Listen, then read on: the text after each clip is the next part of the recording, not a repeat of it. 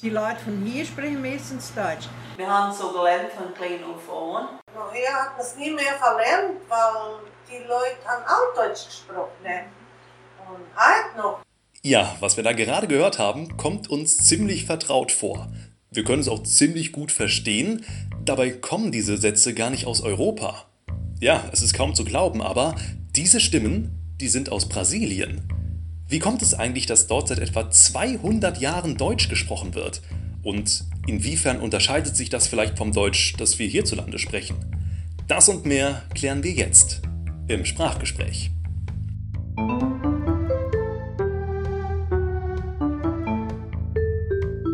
Guten Tag, mein Name ist Klein. Heute zu Gast ist Angelika Prediger. Sie forscht an der Universität in Leipzig und beschäftigt sich unter anderem mit den deutschen Minderheitensprachen in ihrer ersten Heimat Brasilien. Hallo. Guten Tag. Dankeschön für die Konvite. Jetzt wollen wir mal sehen, was das gibt. Ja, das klingt ja schon vielversprechend. Und wir haben es ja zum Einstieg auch schon gehört. In Brasilien wird tatsächlich eine, ja, besondere Art Deutsch gesprochen. Fangen wir vielleicht mal so an. Wer spricht denn da dieses Deutsch? In Brasilien wird Deutsch ja als Minderheitensprache gesprochen, in der Mehrheit von Nachfahren deutschsprachiger Einwanderergruppen, aber ferner auch von anderen ethnischen Minderheitengruppen, die dann im Laufe der Geschichte in Kontakt mit den Deutschsprachigen in Brasilien kamen. Wichtig zu sagen ist, dass nicht alle Nachfahren deutschsprachiger Einwanderergruppen heute noch Deutsch sprechen. Viele von denen sprechen bereits seit den letzten zwei bis drei Generationen nur noch Portugiesisch. Hier vor allem dann Personen, die jetzt in Großstädten umgezogen sind. Auch wichtig zu sagen ist, dass die Personen, die jetzt Deutsch sprechen, auch schon mehrsprachig sind. Also sie sprechen gleichzeitig auch Portugiesisch und oft sogar unterschiedliche Varietäten des Deutschen. Ne? Zum Beispiel äh, Pomerisch, Westfälisch und Hunsrückisch. Genau. Na, das war doch schon ein perfekter Überblick. Du hast es jetzt auch schon angerissen. Wie kommt es denn dazu, dass man dort Deutsch spricht? Und das ja vor allen Dingen jetzt seit etwa 200 Jahren. Ja, dass Deutsch in Brasilien als Minderheitensprache vorhanden ist, geht eigentlich auf die Geschichte der deutschsprachigen Einwanderung schon im 19. Jahrhundert zurück. Mit der Einwanderung von vor allem HunsrückerInnen aus Westmitteldeutschland, die dann in Rio Grande do Sul einwanderten und die ersten Kolonien gründeten, also die sogenannten alten Kolonien. In der zweiten Hälfte des 19. Jahrhunderts wanderten dann Deutschsprachigen aus ganz unterschiedlichen Regionen aus Europa in Brasilien ein, wie zum Beispiel aus Westfalen und Pommern, aus Böhmen, Sachsen und Thüringen sowie weiterhin aus Westdeutschland. Und in Rio Grande do Sul äh, gründeten sie dann die sogenannten neuen Kolonien. Okay, diese Einwanderer haben also nicht nur ihre Habseligkeiten mit nach Brasilien genommen, sondern ja, hatten auch ihre Sprache, ihre Muttersprache quasi im Gepäck, die sie dann eben auch vor Ort weiter gesprochen haben. Das ist jetzt aber schon relativ lange her. Wie kommt es, dass Deutsch nach wie vor als Minderheitensprache gesprochen wird? Man könnte ja meinen, dass die nachkommenden Generationen nur noch Portugiesisch sprechen, wie der Großteil der Bevölkerung. Genau, in vielen Familien ist es tatsächlich so, dass äh, das Deutsche schon seit ein paar Generationen nicht mehr äh, verwendet wird und das Portugiesische sich dann schon, schon wirklich durchgesetzt hat. Aber vor allem in kleineren Städten oder in Dörfern auf dem Land, da wird noch äh, ganz oft Deutsch gesprochen vor allem in der Familie und innerhalb Freundeskreisen, aber in einigen Fällen auch noch in Geschäften und ja, äh, auch noch im, im öffentlichen Leben. Ne? Genau. In offiziellen Domänen wie Kirche, Schule, Gesundheitseinrichtungen und so, äh, da ist es nicht so üblich, dass man dann Deutsch spricht. Ne? Aber die Kunden und Kundinnen unter sich sprechen dann schon manchmal Deutsch, wenn sie sich treffen oder wenn sie in der Pause beim Gottesdienst äh, miteinander reden, dann kommunizieren sie auch ganz oft noch auf Deutsch. Und war das schon immer so? Also dass Deutsch eher im privaten Raum gesprochen wurde?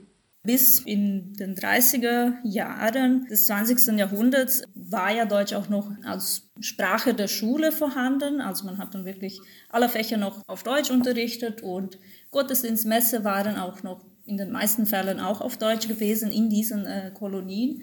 Und das hat sich dann Ende der 30er Jahre, Anfang der 40er Jahre verändert, weil das Deutsch in Brasilien auch verboten wurde. Und Deutsch durfte dann in der Öffentlichkeit nicht mehr gesprochen werden.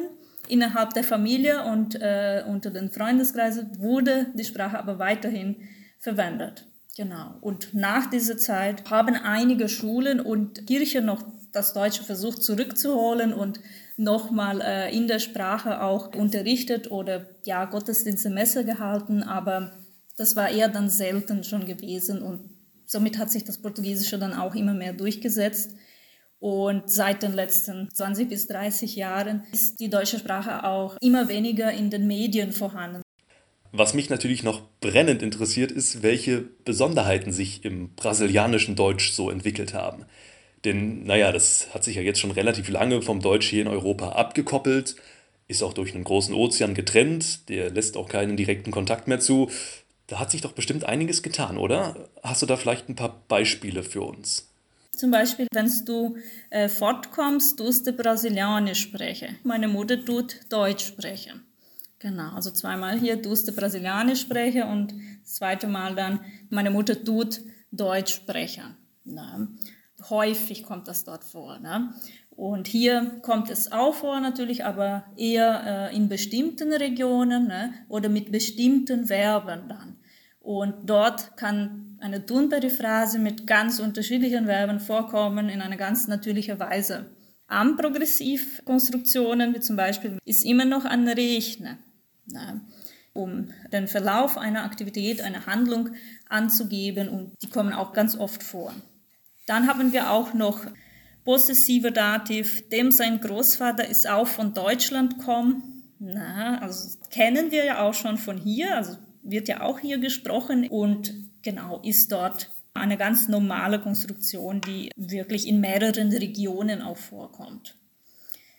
Integration von Wörtern aus dem Portugiesischen, zum Beispiel Picard. Ne, Picard wäre auf Standarddeutsch Schneise. Ne. Dann haben wir auch Milje, also Milje bedeutet hier Mais. Genau. Und die portugiesischen Wörter für diese beiden wären dann Picada und Milho. Also man sieht dann schon eine Integration hier ins Deutsche. Ja, auch das Portugiesisch hat also seine Spuren im Deutschen hinterlassen und wurde angepasst. Schön. Abgesehen davon, viele dieser Besonderheiten kennen wir ja auch hierzulande, wenn auch vielleicht eher aus der Umgangssprache oder im Dialekt. Also spannend, dass sich das ja mehr oder weniger parallel entwickelt hat. Wir können diese deutschen Minderheiten ja auch noch ganz gut verstehen, auch wenn sie natürlich erstmal eher fremd klingen.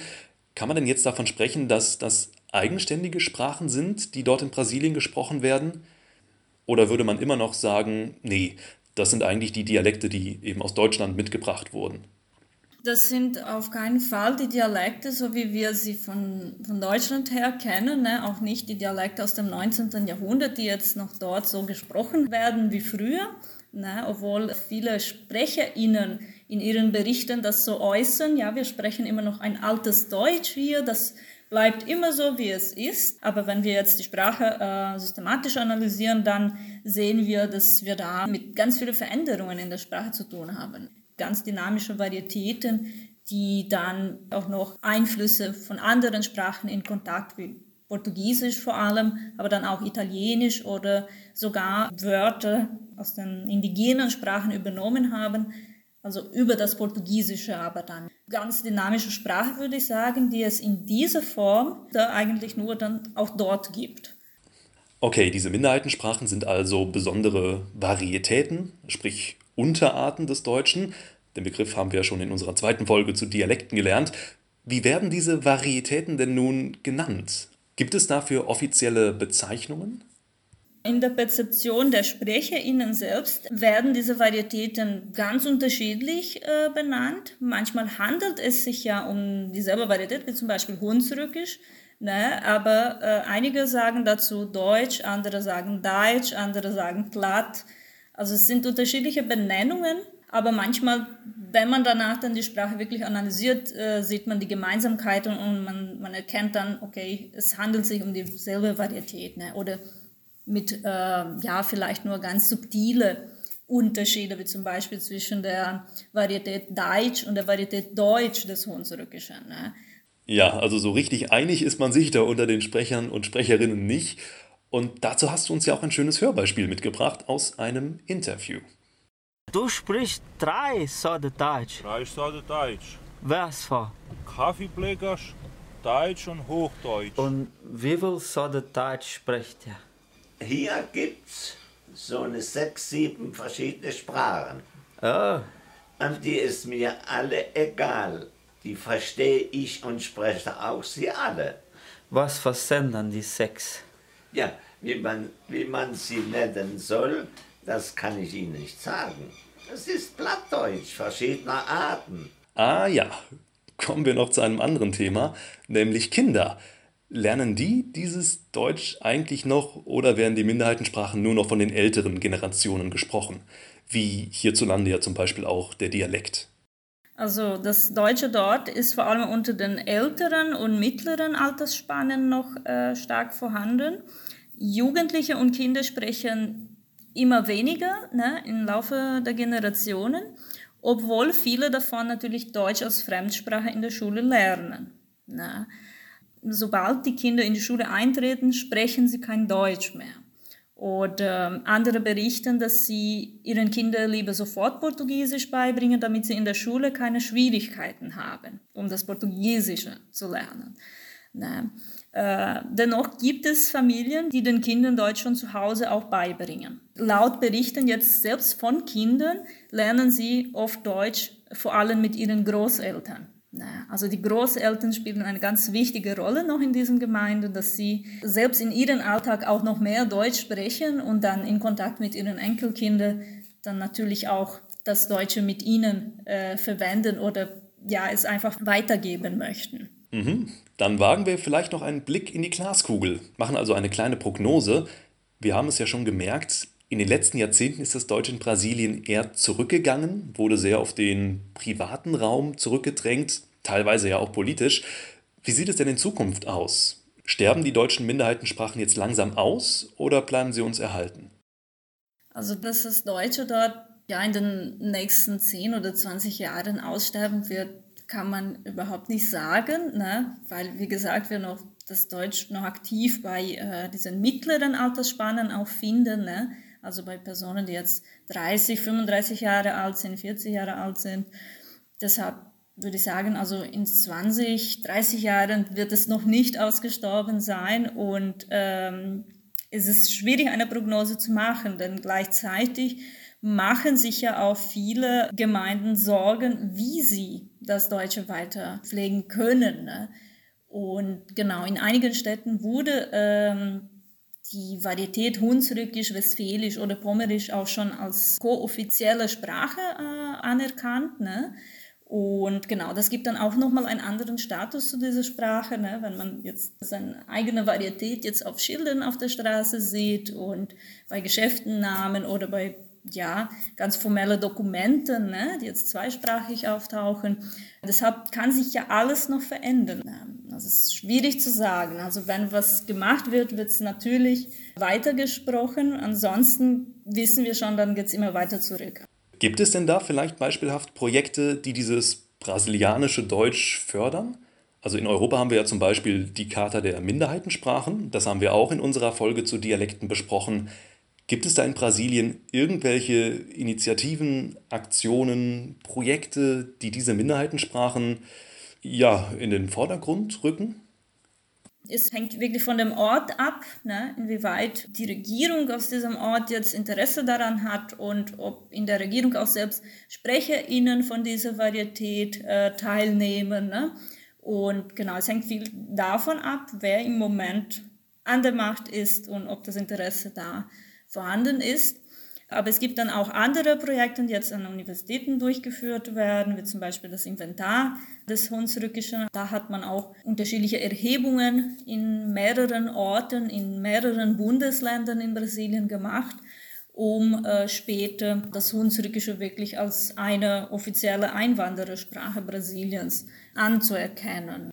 Und abseits der Universitäten, also wie sieht es zum Beispiel in Schulen aus? Wird da aktuell nur Hochdeutsch als Fremdsprache unterrichtet oder spielen da auch die Dialekte eine Rolle?